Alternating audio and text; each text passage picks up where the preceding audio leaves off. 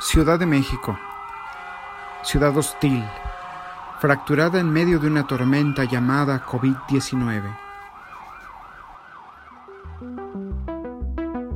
UNAM Global Podcast, de la comunidad para la comunidad, presenta Los Invisibles.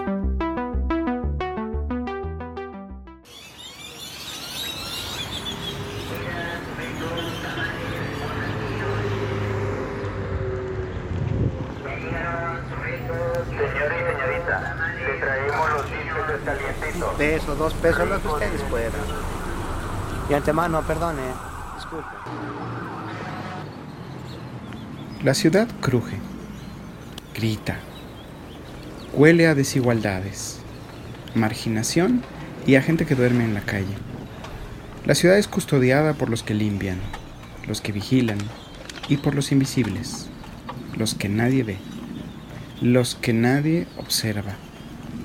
Huimos de ellos, nos cubrimos los ojos, los esquivamos, nos hacemos a un lado, nos bajamos de la banqueta cuando vemos a un vagabundo, a un menesteroso, a un ser humano que vive en la calle.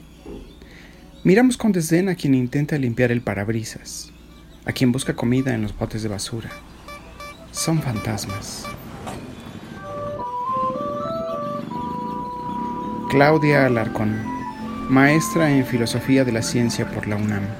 En el país de los 61.000 mexicanos desaparecidos que son buscados por sus familiares, están los otros desaparecidos, los casi 10 millones de mexicanos invisibles a los ojos de la sociedad y del Estado. Niños, niñas, adultos con o sin discapacidad, personas con alguna enfermedad mental o adicción que viven en condición de calle.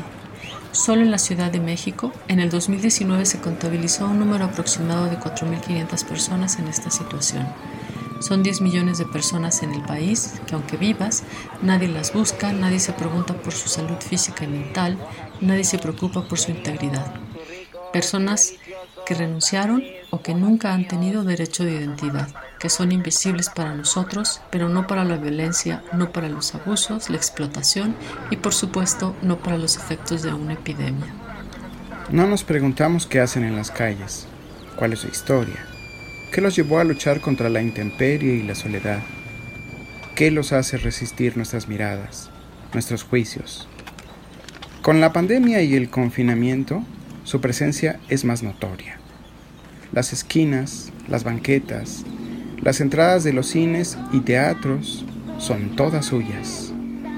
Solo interrumpen sus silencios para pedir, para rogar, para que los veamos. Sus miradas son el espejo de una sociedad fracturada. David Pastor Vico, filósofo. Que al final lo que hemos conseguido es una sociedad muy eh, fracturada, pero que a la hora de enfrentar una situación como la que estamos viviendo del coronavirus, del confinamiento, este sistema no vale. Porque si vivimos así, eh, no vamos a ser eh, responsables socialmente, sino que simplemente vamos a decir, ¿y yo por qué tengo que hacer la cuarentena si mi vecino no la hace yo tampoco la hago? Y entonces todos jugamos a eso y al final resulta que México es uno de los países que tiene los niveles más bajos de confinamiento de Latinoamérica. Por encima nuestra está Colombia, está Perú, está Panamá, eh, está hasta Argentina, está por encima de México. No sé, México ocupa un buen lugar porque es una de las, de las sociedades más fragmentada, más individualista y por supuesto más insolidaria y menos empática de Latinoamérica, ¿no? Güerito, güerita, pásele, pásele, bueno, bonito, barato, ¿qué le ofrezco? ¿Qué le damos? Pásele, pásele. En otra dimensión, pero también en una condición vulnerable, están las personas que en las ciudades más activas del país se han visto obligadas a realizar empleos precarios para garantizarles condiciones de bienestar a quienes sí pueden quedarse en casa, sin necesidad de poner en riesgo la salud o la vida.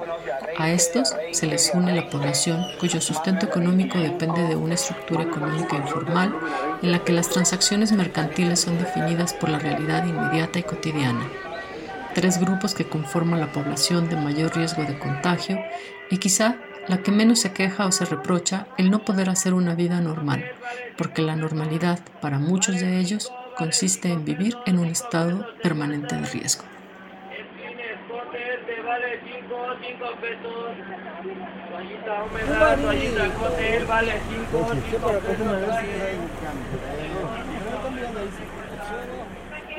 Edición Nayeli Manuel. Guión Daniel Francisco. UNAM Global, de la comunidad para la comunidad. Compártenos tu historia.